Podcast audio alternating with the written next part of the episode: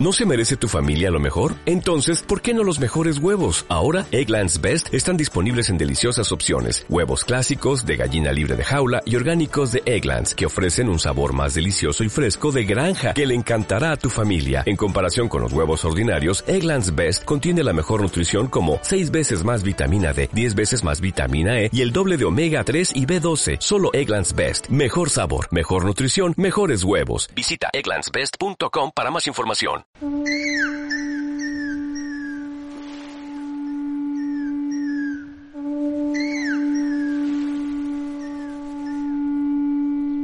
Yo creo que fue algo emocional, visceral. Eso fue así, nació espontáneo, sin pensarlo, sin decir vamos a organizarlo, ni pensar que eso después iba a ser un movimiento que íbamos a estar integrados en nunca más, ni nada. Éramos pues nada, salió, nació de aquí, de las tripas, de lo más adentro, de lo más, del dolor más y la rabia que teníamos que echar para afuera de alguna manera.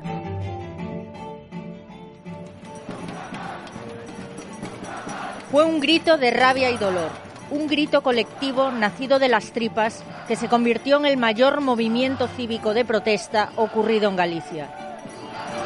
El nunca más, la marea social contra las mentiras y la mala gestión del gobierno en el desastre del Prestige. El grito le dio nombre y la bandera gallega teñida de negro fue su emblema. El Nunca Más, junto al no a la guerra de Irak con el que coincidió en 2003 y las manifestaciones por los atentados del 11M en 2004, son los preámbulos a la oleada ciudadana más masiva de la democracia, el movimiento 15M nacido en 2011. Todos ellos momentos en los que la ciudadanía desborda el relato oficial para escribir su propia historia y crear una cultura política nueva.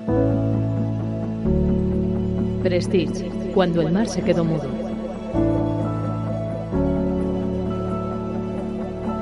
Capítulo 3. La marea de protestas. En 2002 no teníamos las redes sociales para canalizar la indignación que transmite Vicky Rivadulla. Ya la conocéis de los capítulos anteriores. Es de Musía, está casada con un marinero y tiene asma. Por eso no pudo ir a limpiar el petróleo de la costa, pero se dedicó por entero a la rebelión en las calles. Porque claro, estábamos viendo lo que había y estábamos viendo que gestionaran bien o no lo del barco, por lo menos estaban mintiéndole a la gente diciendo que no había fuel, que eso estaba todo limpio. Entonces ya esa rabia y esa seguridad que yo tenía, por lo menos, de que aquí no se iba a poder trabajar más y que a ver qué iba a pasar con nosotros, que nos iban a dar, eh, digamos, el tapabocas de os vamos a pagar y tal. Y, es lo que dijo Fraga, pues esa rabia. La marea blanca de voluntarios que retiraban el chapapote con sus manos molestaba al gobierno de Aznar, empeñado en desactivar un movimiento solidario que fue el germen del descontento y unía a todas las clases, sin distinciones geográficas ni ideológicas. ¿Fuiste tú sola? No. El primer día fui a limpiar con mi padre. Como cuenta Arancha en Nevermore, la obra teatral que nos sirve de guía. Él era votante del PP. Era porque ya murió. Además somos de Agolada, un pueblo pequeño del interior de Galicia, lejos del mar y del chapapote. Y la información que tenían sobre el prestigio estaba muy sesgada. En ese momento, ir a limpiar era visto como un acto político que se asociaba a nunca más. Yo supongo que él como amante de la naturaleza que era, entendió que en ir a limpiar el mar no había ninguna ideología. Maldito pájaro negro, nesta nos aterrando.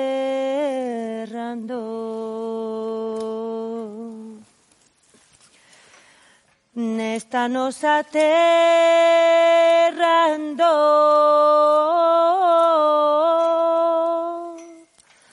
Ai la lelo, ai la la la.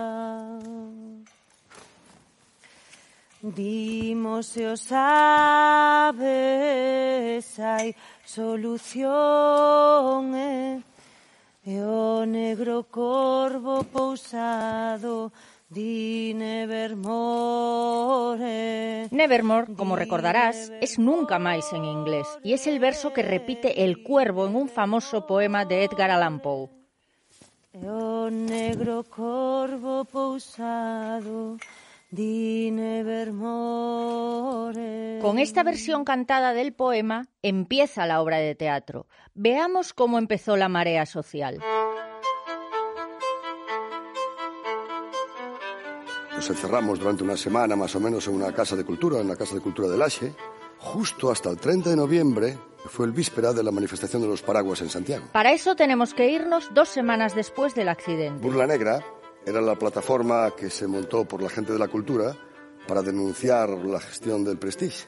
El nombre está inspirado en una novela que habla de, de- de los últimos piratas galegos. Lo cuenta en la función Miguel de Lira, uno de los fundadores de Chévere que lo vivió en primera persona. El Peche de Laxe fue la primera acción de protesta pública promovida por la Burla Negra. Peche significa encierro y Laxe es un pequeño pueblo de Acosta da Morte, a 35 kilómetros de Musía. Eh, manejábamos un calendario de mareas.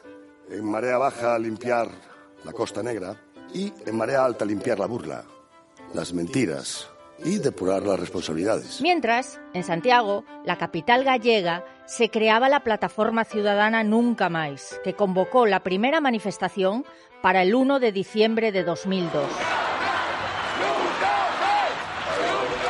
Pero antes incluso de las acciones organizadas por las plataformas, tuvo lugar en Musía la primera explosión de dignidad, con motivo de la visita del ministro de Agricultura y Pesca. Pero nosotros dijimos, ¿va a venir Arias Cañete? Vamos a recibirlo con pancartas. Lo cuenta la Vicky de la obra de teatro. Para entender el cabreo de esta gente eh, hay que pensar que unos días antes de ir a la zona, Arias Cañete había dicho cosas como no hay marea negra, hay vertidos que afectan de manera desigual a zonas de la costa. Y lo recordaba la Vicky Real en nuestros micrófonos. Ellos venían a un lugar que entendían feudo del PP, porque estaba gobernando el PP.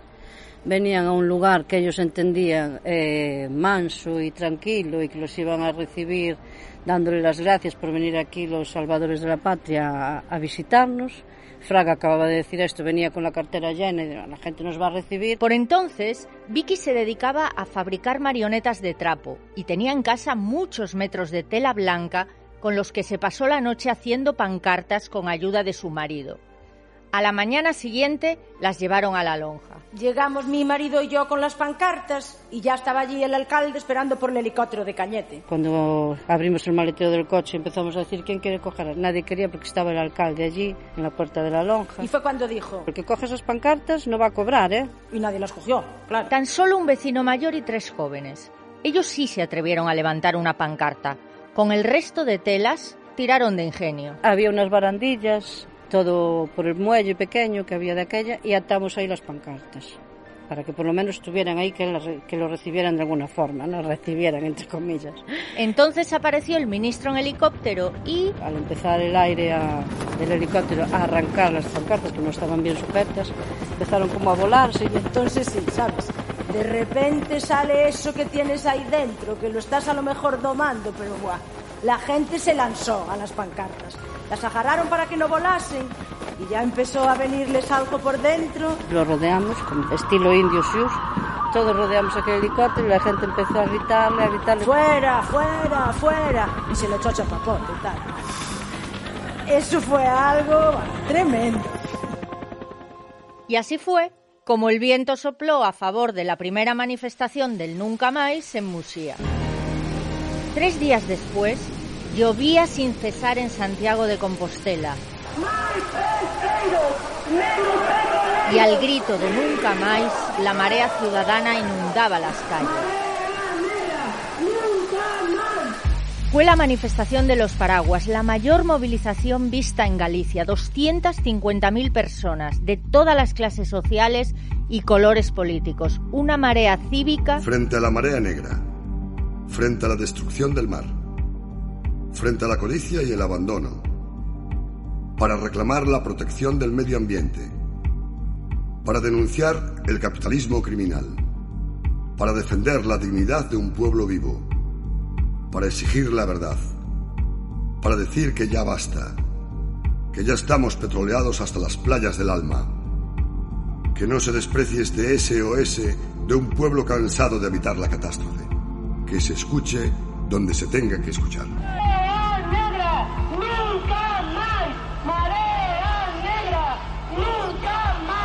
Aunque parezca mentira, el PP de Manuel Fraga intentó negociar con los convocantes su participación en la protesta, con la intención de convertirla en un acto contra el petrolero, no contra la gestión del desastre, y exigió que se retirase la petición de dimisiones del comunicado final.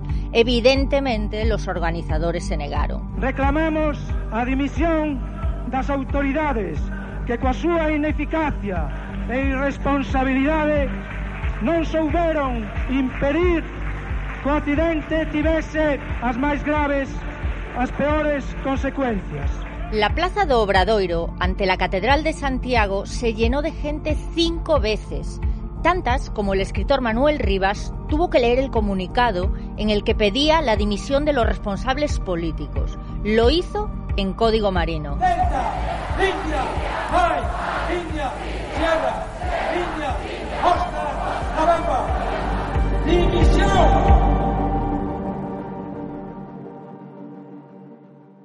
Teño unha casiña branca. Después, la cantante gallega Usía Senlle cantó esta Alaladas Mariñas ante una muchedumbre silenciosa. Aquí la canta Patricia Lorenzo, actriz del grupo Chévere. Teño amores, teño barca. Fue la primera manifestación de muchas que se sucedieron durante meses por toda Galicia, mientras las ventanas y balcones se llenaban de banderas de nunca más. Ay, la lelo, ay, la la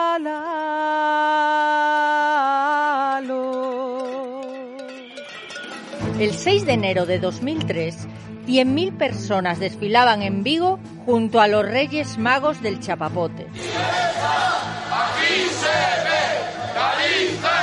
A la semana siguiente en A Coruña se batía otro récord. Unas 70.000 personas salían a la calle con maletas en alusión a la emigración a la que empujan desastres como el Prestige. Para contradecir aquello que decía Castelao, padre intelectual del nacionalismo gallego, os galegos non protestan, emigran. La escasez de medios para limpiar la costa alimentaba el clamor.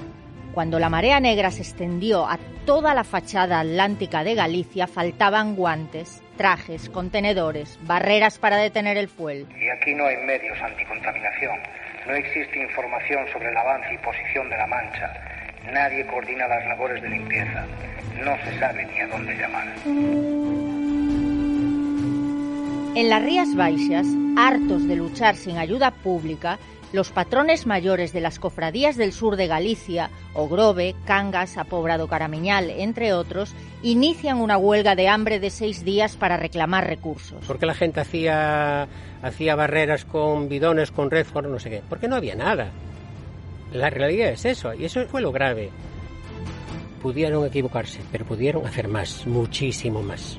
Necesitáis contenedores, necesitáis lanchas. No hubo una lancha de la Guardia Civil, no hubo una lancha de, de ningún sitio echando una mano. Nito, el bateiro de la Ría de Arousa, nos recuerda lo desasistidos que estaban. Y claro, el cansancio y la frustración hacían mella. Teñen nin medios, non temos nin contenedores. La tensión social iba en aumento. Non temos, non temos nada. nada. Los políticos eran abucheados, incluso zarandeados por la gente. Que o presidente da Diputación de aquí de Coruña o alcalde Ribeira está facendo paripé aquí. Está non sei a qué. O que tiña que ir ao mar con todo.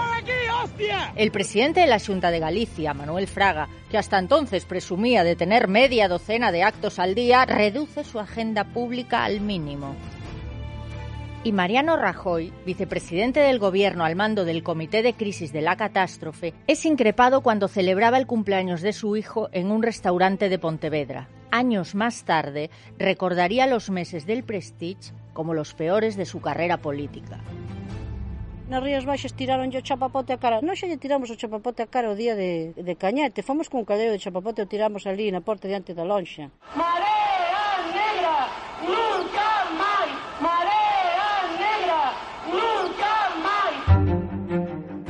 El gobierno central, que hasta entonces había gobernado sin contratiempos con una cómoda mayoría absoluta, decide contraatacar denigrando la protesta. Tenía prisa. El 25 de mayo de 2003 había elecciones municipales en toda España y autonómicas en 13 comunidades. El Partido Popular lanza una ofensiva mediática y judicial contra Nunca Más y el bloque nacionalista galego, a los que equipara con el entorno terrorista, como hará años después con otras protestas. Lo que veo en Galicia me recuerda a los grupos que apoyan a ETA. Dice el ministro de Interior, Jaime Mayor Oreja. Y Fraga habla de una batasunización de Galicia. Vicky lo vivió en sus propias carnes. Musía era un histórico bastión del PP y allí se experimentó con más crudeza la campaña de desprestigio orquestada desde Madrid. Hubo una maquinaria política bestial aquí aplastando a toda la, la protesta y, y desautorizándola y, diciendo pues que éramos poco menos que tarras. La estrategia era divide y vencerás, como nos cuenta Yago Toba, hijo de un marinero de Musía que participó en muchas protestas de Nunca Más cuando tenía solo 15 años. Hoy es el alcalde socialista de la localidad y el regidor más joven de Acosta da Morte. En cierta manera se buscaba un enfrentamiento social para, bueno, pues con la confusión intentar demonizarnos a nosotros y en cierto modo consiguieron, pero como digo yo, el tiempo sí va situando a todo en su lugar. Las descalificaciones alcanzaron también a los cientos de miles de voluntarios de la Marea Blanca que ponían en evidencia al gobierno, sus mentiras, sus carencias, su prepotencia. Y por tanto, si hay una magnitud tan grande como hubo de voluntarios, es difícil de ocultar eso, porque la estrategia que se sigue para que eh, negar una realidad es evitar que eso llegue aquí. Se maltrata a los voluntarios. Eh, se intenta renegar de que existen y de que son ellos los que están eh, ayudando a salir de la situación de caos. Nacho, que como recordarás estaba al frente de la cofradía de pescadores, desde donde enviaba correos a toda España pidiendo más manos, sufrió la oposición feroz del alcalde y una parte de sus paisanos. Aquella situación era una situación casi que bélica. Las emociones se disparaban. Era unha situación que che levaba ao límite.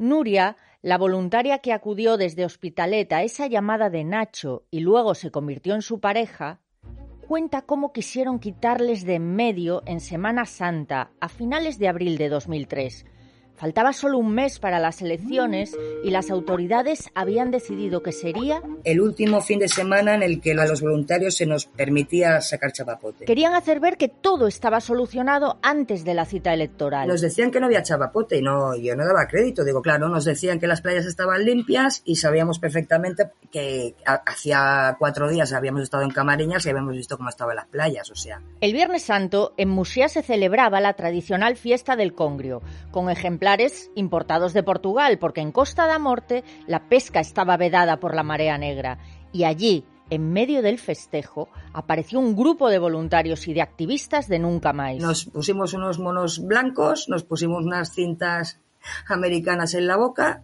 y algún mensajito en la espalda. Ay, y a quejarnos de que de lo que estaba pasando. Casi nos meten en el cuartelillo, hubo un poquito de tensión y nos mandaban a nuestra casa, nos insultaron y nos llevaban jarraicitos. Pero no solo había protestas. Vicky nos contó que también se celebraban recitales, conciertos, charlas con ecologistas y expertos en la limpieza del chapapote, siempre en un clima enrarecido por las divisiones y las presiones. Aquella atmósfera terrible, ¿no? De la gente mirando el concierto desde casa, la Guardia Civil continuamente alrededor de nosotros. Y es que es increíble. Eh, la gente que no lo vivió no lo puede entender el miedo que había, las amenazas, ese ambiente de por culpa de estos. El gobierno buscó otras vías para acabar con la marea ciudadana y dar por zanjado el problema. Primero, con el Plan Galicia, las inversiones en compensación por la catástrofe. Las medidas realmente novedosas fueron un puerto exterior en A Coruña y un parador nacional para Musía. El puerto, la obra pública más cara de Galicia, pretendía retirar el tráfico de petroleros de los céntricos muelles de la ciudad. Hoy languidece por falta de conexión ferroviaria y de un oleoducto para descargar el crudo. El parador de Musía ha tardado casi estos 20 años en construirse y cuando estaba a punto de abrir se encontró con un nuevo retraso. Habían cancelado la inauguración por culpa del coronavirus y seguía cerrado. 17 años esperando para ver cumplida la única promesa del gobierno para compensar a la Costa de Morte y ahora se jodía por el coronavirus. Hoy el parador está abierto, pero Yago, el alcalde de Musía, cree que la realidad ha quedado muy lejos de las promesas. Las ayudas, eh, el mimo, no me gusta decirlo comprar a las personas, pero sí comprar las ilusiones de las personas. Mucha gente pensó que a, a raíz de esa maldita catástrofe, pues sería mm, la solución de todos los problemas ese apoyo al gobierno. Pero bueno. Dos días después de la presentación del plan, en un acto del PP en Santiago, Aznar lanza un exasperado, se ha acabado, se terminó, ya está bien, y le da la vuelta al lema nunca más con un... Más que nunca vamos a levantar Galicia. Y otros pueden quedarse ladrando su rencor por las esquinas. Pero la revuelta social siguió tronando en la calle. A las manifestaciones, a la cadena humana de 40 kilómetros formada por más de 40.000 escolares, se sumaron libros, exposiciones, discos, conciertos.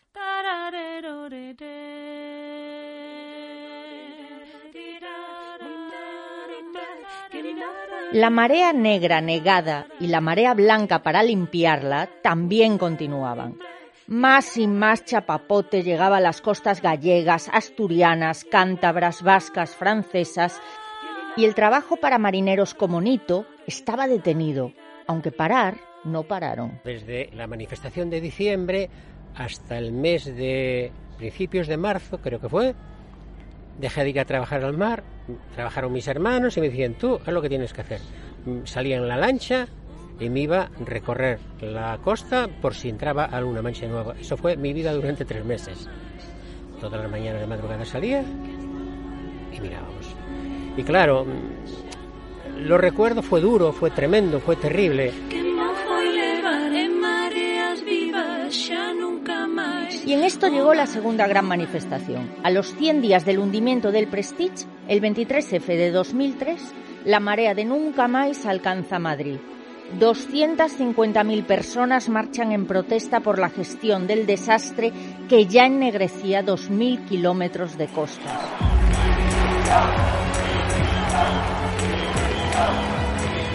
Una semana antes, un millón de personas se habían manifestado, también en la capital, al grito de no a la guerra. ¡No a la guerra! ¡No a la guerra! ¡No a la Y una y otra marea se retroalimentaron. El trasfondo era el mismo. El petróleo, el negocio del crudo y una guerra ilegal para controlarlo, cuyas consecuencias las sufren los pueblos y un planeta asfixiado.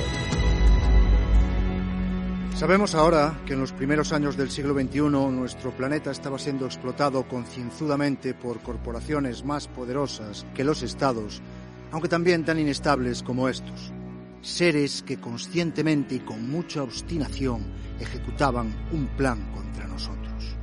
Fue en el año 2 del siglo XXI cuando todo esto quedó en evidencia. El comercio y la guerra traspasaban fronteras sin obstáculos.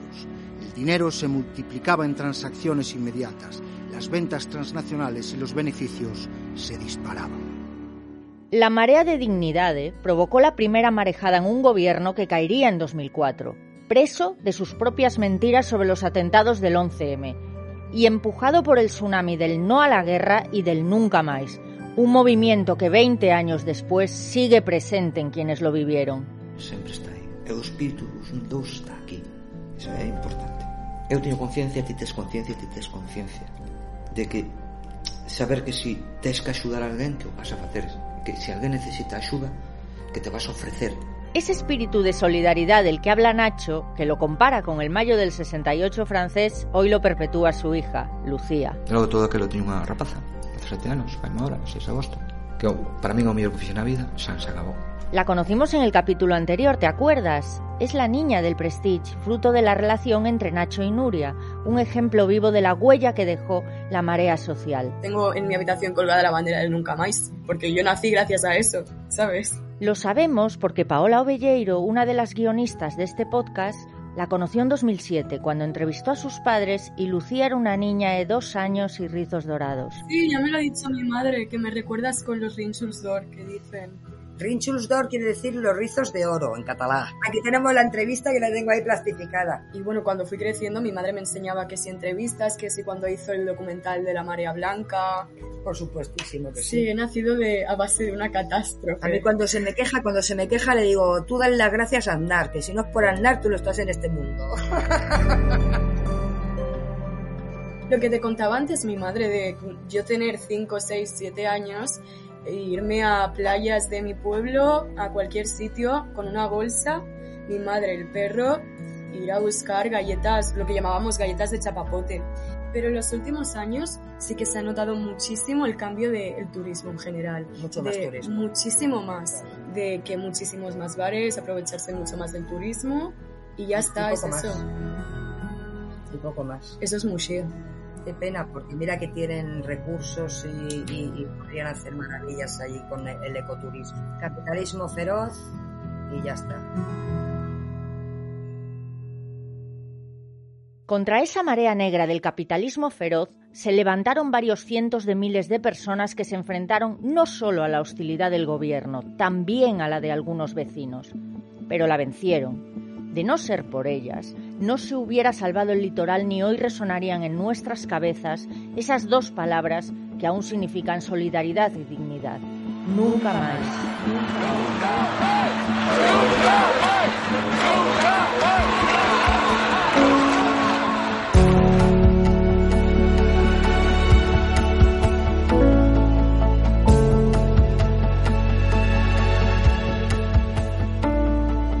En el capítulo final hablaremos de las consecuencias del prestige que llegan hasta nuestros días. Cuando el mar se quedó mudo es una producción de La Máquina Blanda y Carne Cruda. Del montaje y diseño sonoro se han ocupado Kelu Robles y Carlos Hurtado. De la coordinación y producción, Celtia Tabeayo. El diseño gráfico es de Paz Galeana. En las redes está Marta González y en el vídeo y la fotografía Álvaro Vega. Elena Gómez y Ray Sánchez han puesto su voz. El guion lo han escrito Paola Ovelleiro, Rocío Gómez y Javier Gallego, también director de este podcast. Y Chevere nos cedió los sonidos de Nevermore, por lo que estamos muy agradecidos. Yo soy Ana Pardo de Vera y en nombre del equipo quería pedirte que compartas y recomiendes esta serie si te está gustando. Hasta el próximo y último episodio.